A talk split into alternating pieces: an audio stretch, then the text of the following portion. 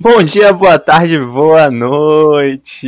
Está começando mais um Joga e Joga podcast, o seu podcast de esportes favorito. E hoje tenho aqui comigo mais uma vez ele, Maurício Mota. Tudo bem, Maurício? Olá, Tonho. Olá, amigo ouvinte. Tudo bem na medida do possível e vamos nessa. Sensacional. Hoje nós vamos falar sobre o único jogo que importa. Corinthians e Fluminense. Então acabou aqui o episódio, pessoal. Obrigado por ouvir e até a próxima. Obrigado a todos que nos escutaram. Foi este o episódio de hoje. E agora vamos para o. Esse aqui foi só uma brincadeirinha, galera. Fique tranquilo, o episódio não acabou. Sei que você ficou assustado, você não olhou a duração do episódio antes de dar play, porque você não se importa com isso. Você gosta de apenas nos ouvir falar. Mas agora vai começar o episódio mais importante do ano até agora. Um episódio sobre as semifinais da Libertadores da América, essa competição maravilhosa e que todos nós amamos odiar. Vamos falar então sobre os jogos entre Palmeiras e River Plate e Santos e Boca Juniors. Vamos fazer aqui uma análise muito precisa sobre tudo o que envolveu esses dois confrontos e vamos dar, nos preparar aqui para nossos, nossos panoramas sobre essa final incrível e inédita que vai acontecer entre Santos e Palmeiras. Bem, é, vamos começar então falando sobre o jogo de terça-feira, que foi entre Palmeiras e River Plate, né?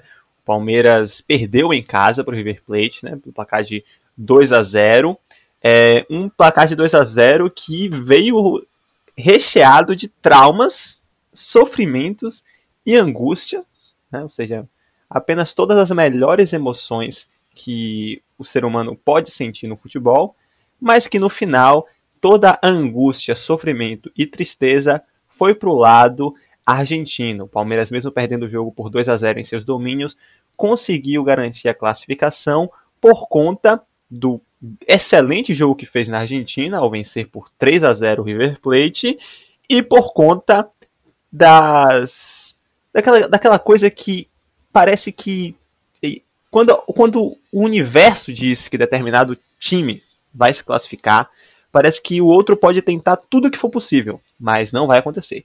Inclusive fazer cinco gols e três deles serem anulados. Que foi quase o que aconteceu com o River Plate. O River Plate teve uma quantidade enorme de gols que não aconteceram, tiveram dois pênaltis que não foram marcados, o árbitro de vídeo é, corretamente não marcou o pênalti. E fato é que o Palmeiras conseguiu essa classificação depois de muito sofrimento. E não sei nem se dá para dizer que foi depois de muita luta, porque parece que nem forças para lutar o Palmeiras conseguiu achar nessa partida. Maurício, seu panorama sobre esse jogo, sobre esta classificação do Palmeiras. Eu acho que eu posso resumir bem todas as minhas impressões sobre esse jogo aí com apenas uma palavra: terror.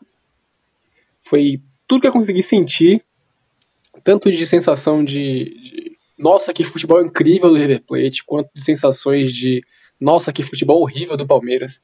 Porque o que aconteceu aí foi digno daquele desempenho daquele 7 a 1 na Copa do Mundo 2014.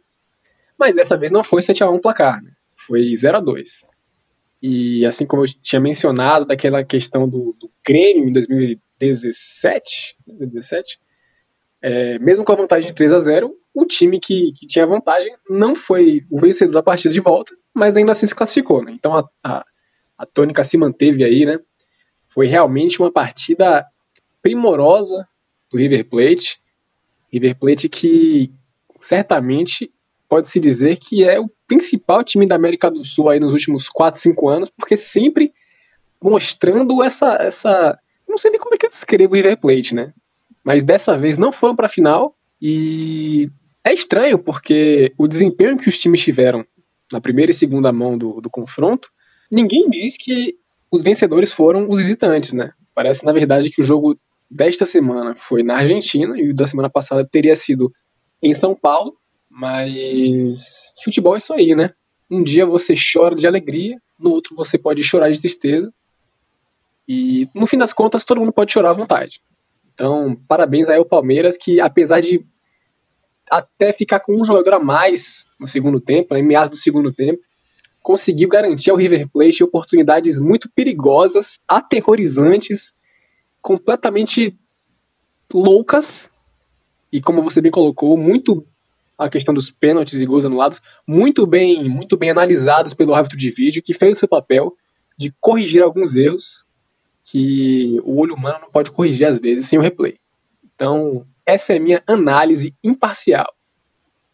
Realmente, o terror é o que define muito bem esse confronto, né? Se no primeiro jogo foi um terror para o lado do River Plate, no segundo jogo foi um terror para o lado alviverde que, meu Deus, eu não consigo me lembrar da, do último jogo de futebol que eu vi que me deu tanto, como você me falou, Maurício, terror quanto esse jogo, né? No 7 a 1 foi uma questão foram sentimentos diferentes, porque chega em determinado momento em que você só começa a dar risada, né? Você tá assistindo ali o 7x1, você começa a rir, sem parar, e você fica rindo até o árbitro finalmente resolver terminar com aquela desgraça, né? No, no caso desse jogo entre Palmeiras e River Plate, eu acho que não tinha nem espaço para risada aquilo ali. Né? É apenas um filme de terror, filme de terror que você vai no cinema assistir e um filme de terror que você não está gostando, né? Você quer que aquilo acabe o mais rápido possível, porque mesmo se você estivesse secando o Palmeiras, com certeza chegou a determinado momento que você ficou constrangido. Você ficou com uma certa vergonha, assim, tipo, meu Deus, o que é que está acontecendo? Termina logo, dá a vaga para o River Plate. E se você era torcedor palmeirense, você claramente não queria nem que o jogo tivesse começado. Eu poderia ter terminado antes do apito inicial e a vaga já ser garantida sem precisar passar por aquele sofrimento. E é por isso que eu sou favorável à tese de que o jogo de futebol, na né, tese do grande craque Daniel, de que o jogo de futebol ele não precisa ter 90 minutos. Deixa para resolver tudo ali no, nos 5 minutos finais, né? Não, não, não, assista ao jogo de futebol inteiro. Vá fazer outra coisa da sua vida, vá ser feliz. Quando chegar ali nos últimos 5 minutos, nos acréscimos do segundo tempo, vá assistir. Né? A gente lembra da final da Libertadores de 2019, né? A gente assistiu aquele jogo entre River Plate e Flamengo, River Plate dominando, sendo avassalador, parecia que ia ganhar facilmente aquela final a primeira final em, em, em, jogo único, né? Mas aí chega nos cinco minutos finais, nos acréscimos, e tudo muda, né? Tudo totalmente, completamente oposto do que foi o jogo, se mostra presente no final. Então, eu, mais do que nunca, sou contra agora a assistir 90 minutos de uma partida de futebol. E foi exatamente o que eu fiz com o Santos 3 Boca Juniors 0, Maurício. Eu não assisti os 90 minutos da partida. Eu assisti apenas até o momento que o Santos fez 3 a 0 Quando o Santos fez 3 a 0 eu desliguei a TV e fui tocar uma violinha, porque para mim não tinha mais necessidade de assistir aquele jogo e você percebe que eu fiz certo. Depois daquilo ali, nada mais aconteceu. O Santos conseguiu a classificação, o placar se manteve 3 a 0 Eu gostaria de saber o que você tem a falar sobre essa peleja, Maurício. Primeiro eu queria fazer uma, uma indagação aqui, a partir do que você falou talvez o Santos tenha parado no 3 a 0 porque você pode assistir, né? Talvez eles tenham sentido a sua falta aí do outro lado do televisor, é, acompanhando o Fantástico, né? E particularmente para mim, deu muita lógica nesse jogo aí. Né? Eu já havia mencionado a questão do Boca Juniors talvez se abraçar demais na questão do misticismo, né? A questão da, da, da impunidade que, que poderia acontecer com, com esse confronto. O Boca Juniors que a gente até vislumbrou ser campeão por uma questão de honra a favor do Maradona, mas esqueceram de jogar bola e caiu na vila o peixão fuzila, né? Bem como eu falei já de início, deu a lógica e o Pituca fez aquela, aquela, aquela aquele tipo de movimento clássico que o Santástico tá fazendo aí nos últimos tempos. Por exemplo, naquele jogo de volta contra o Grêmio, ou então no, no nesse jogo com os garotos da, da Árvore contra o São Paulo no final de semana, que é fazer um gol cedo. Então o Diego Pituca, logo aos 15 minutos, né, meteu um golzinho, deixando o torcedor argentino completamente alucinado, o que está acontecendo. E no segundo tempo o Soteldo também fez um gol rápido, aproveitando aí a oportunidade para marcar aquele belo gol que ele fez, né? Aquele chute incrível no, no, no canto superior do, do que o goleiro estava fechando. E só tenho a exaltar aí o trabalho do Cuca com o seu Cucabol 2.0. Se antes o Cucabol era, era famoso por arremessos laterais dentro da área, o Cucabol 2.0 agora é famoso por gols com o mínimo de tempo possível. Né? Talvez aí, quem sabe ele adote uma tática absurda para essa final, de quem sabe até fazer um gol com um segundo. Ou começar o jogo já com 1 a 0 Quem sabe aí se o Cuca consegue se reinventar ainda mais e, e inovar dessa forma. Mas não deu para os tradicionalíssimos rivais argentinos nessas, nessa mão de semifinal. E teremos um jogaço, um clássico estadual na Libertadores, na, na final da Libertadores, em jogo único. E, né, quem sabe aí alguém se confunda, né, por questão de, de datas. Em janeiro, você tem uma final entre Santos e Palmeiras e achar que é uma final de Copa São Paulo, uma final do Paulistão. Essa, essa é, reedição daquela, daquele não tão distante assim 2016, né? Que reacendeu a rivalidade entre Santos e Palmeiras, tanto com o Campeonato Paulista 2015. quanto pela Copa 2015, 2015. 16 era outra coisa. Mas parabéns aí ao Fantástico que fez valer a sua a sua camisa pesada, fez valer o seu gol rápido e fez valer os meninos da árvore. Sensacional. Inclusive alguns comentários sobre seus comentários, né? É, acho interessante isso que você falou sobre a questão do, do Cucabol 2.0, que talvez o, o, Abel Ferreira, como grande estrategista que é, um grande pensador que é, ele possa já considerar na preleção, começar ali na preleção, no vestiário antes da final, já dizendo que pro pessoal, olha, a partida já vai começar 1 a 0 E já está 1 a 0 para o Santos. Então, pode ser que a partir disso nós tenhamos aí um, um jogo, uma final muito frenética, né, muito interessante, onde os dois times, um vai estar tentando virar o jogo e o outro vai tentar aí manter a sua vantagem fictícia de 1 a 0, né? Então teremos aí com certeza uma grande final. Sobre esse que você falou sobre as datas, Maurício, é interessante a gente ficar atento a isso, porque como esse calendário de 2021 vai ser tão louco, né? O Brasileirão vai acabar no dia 24 de fevereiro, ainda com jogos provavelmente a serem feitos. E dia 28 já começam os estaduais, acho que a CBF aí, junto com a, com a, Federação Paulista, poderia agilizar aí e resolver a questão do estadual de cara, assim. É botar Santos e Palmeiras serem uma semifinal. E aí talvez pegue aí São Paulo, Corinthians e Bragantino. Faça um triangular entre esses três times. O vencedor pegaria o vencedor de Santos e Palmeiras na final do Paulista e pronto. Já resolve essa questão do, do calendário brasileiro. E ainda tem mais. Como o Santos e Palmeiras vai ser no Maracanã, você já poderia fazer aí que o vencedor de Palmeiras e Santos pegaria o vencedor da Taça Rio. Pronto, você já faria também logo a final do Campeonato Carioca. Você acabaria com dois dos principais estaduais do Brasil numa mão só. Ou seja, acho que falta aí essa, essa visão. Espero que a CBF esteja nos ouvindo. Com certeza o Rogério Caboclo atento como ele é, está nos escutando e com certeza ele vai colocar isso em prática porque tem tudo para dar certo essa fórmula inovadora, porque nós aqui trazemos inovação. Acima de tudo, nós trazemos inovação para o futebol brasileiro.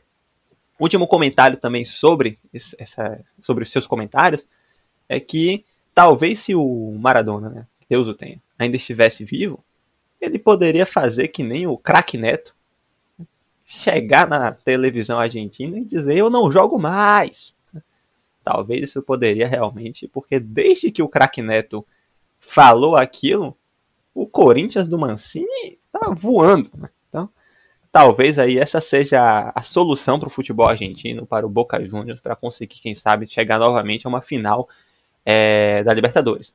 Se Boca e River não conseguiram levar essa final para a Argentina em homenagem ao Maradona, né, talvez o Napoli, né, onde o Maradona também fez uma grande história, possa tentar levar o título do campeonato italiano, ou talvez da Liga dos Campeões, né? ou talvez aparecer no Mundial para poder levar, né? visto que sobrou uma vaga agora, né? já que um time da, da Nova Zelândia, se não me engano, é o Auckland, ele não vai, diz que não vai disputar o Mundial, talvez o Napoli surja e consiga aí disputar o Mundial e levar esse título para casa em homenagem ao grande Maradona, porque realmente o Boca e o River não foi dessa vez que conseguiram protagonizar essa outra grande final, como fizeram em 2018, Maurício.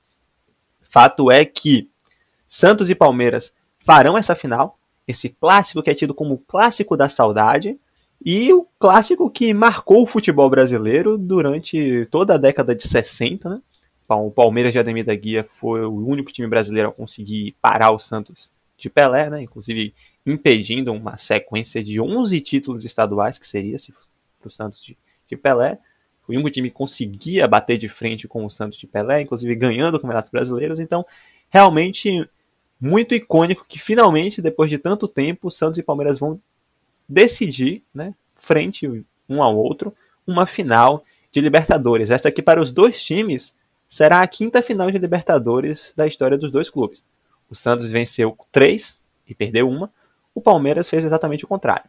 Venceu uma e perdeu três. Então, Maurício, eu gostaria de saber aí o seu, seu, seu seus pensamentos para essa final, para essa incrível final que teremos no dia 30 de janeiro entre Santos e Palmeiras.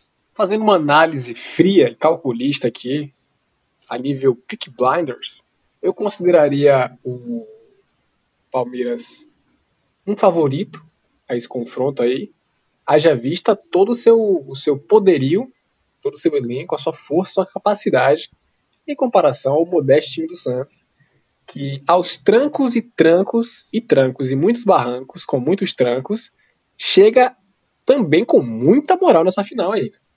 Apresentou desempenhos excepcionais nas fases é, de, de quartas e de semi, mas no que diz respeito ao repertório do seu elenco, eu colocaria o Palmeiras à frente. E clássico é clássico. E vice-versa. Mas também não me surpreenderia se o Santástico, com o Cucabol 2.0 ou até 3.0, aparecesse aí levantando pela quarta vez a taça da, da Libertadores e dessa forma se isolando como o maior campeão entre os brasileiros. Né? O Palmeiras apesar do que eu falei de, de ter um elenco mais recheado, tem sofrido muito justamente com, com questão de, de, disponibilidade de elenco? Contraditório, né? Eles têm um elenco tão vasto que eu elogiei e agora estou dizendo que eles têm problemas com o elenco, né? Eu vivo na contradição, mas eu acredito que o professor, o professor não, o Mr. Abel será capaz de justamente administrar o seu elenco de forma que, que consiga entregar que ele considere ser o ideal para essa final aí. É, é isso que eu é, penso. Ele mesmo que falou recentemente sobre que agora é o momento de gerir energias, né? O Palmeiras tem não apenas a final da Libertadores, mas também a final da Copa do Brasil e está vivíssimo também na disputa pelo título do Campeonato Brasileiro, né? O Palmeiras tem dois jogos a menos que o líder São Paulo, além de ter um confronto direto com o próprio São Paulo. Então, realmente é um time que pode tanto ganhar tudo como não ganhar nada, né? Então, realmente é um momento de colocar a cabecinha no lugar, gerir as energias e tentar fazer o máximo possível. Né? O, nós falamos aqui sobre essa final, né? Muito interessante que teremos entre Santos e Palmeiras.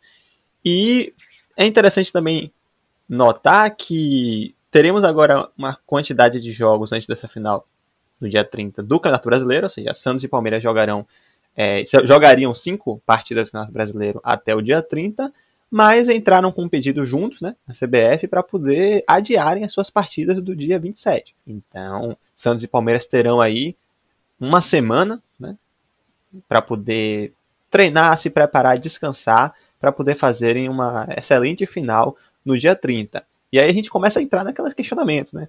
Se, por exemplo, a final no sábado, né?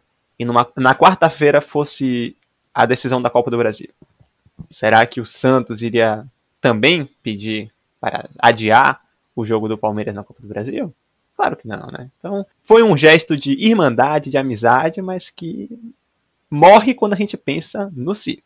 São dois rivais, os dois vão lutar muito por esse título. E informação aqui, né? O presidente do Santos já falou hoje para a imprensa né, que já falou com os seus atletas e fez um pedido, um apelo público na imprensa para a sua torcida que comemorem o título da Libertadores com responsabilidade. Então, ele aí que já veio do futuro, né, viu que o Santos já carimbou esse título e já pediu com antecedência para sua torcida comemorar com responsabilidade. Então, você, torcedor Santista que nos escuta, comemore o título da Libertadores com responsabilidade, ok? Maurício, algo mais a falar sobre essa final, sobre esta rodada do futebol sul-americano? Eu só queria lamentar uma, uma circunstância que fui informado hoje, né? Uma informação privilegiada sobre o atleta Diego Pituca, certo? Ele que foi o responsável por abrir o placar nessa, nessa, nesse jogo contra o Boca Juniors e está de saída do Santos. Então, né, existe a possibilidade dele, dele não jogar a final. Não cheguei a investigar como é que vai ser a questão de datas, mas será realmente uma pena, né? Você, você perder um atleta que foi tão importante na campanha, justamente na hora H, né? no dia D. Então, fica aí minha, minha voto de, de tristeza, minha declaração de solidariedade ao torcedor santista que pode sentir falta do atleta Diego da família Pituca. Sensacional. Então, este episódio curto, mas não menos importante do Joga e Joga, vai chegando ao seu final. Agradeço mais uma vez, ouvinte, a sua audiência, você é o que nos faz estar aqui dia sim, dia não, comentando sobre o que de melhor o futebol brasileiro e sul-americano tem a oferecer. Se cuide, fique bem, abraços e até a próxima.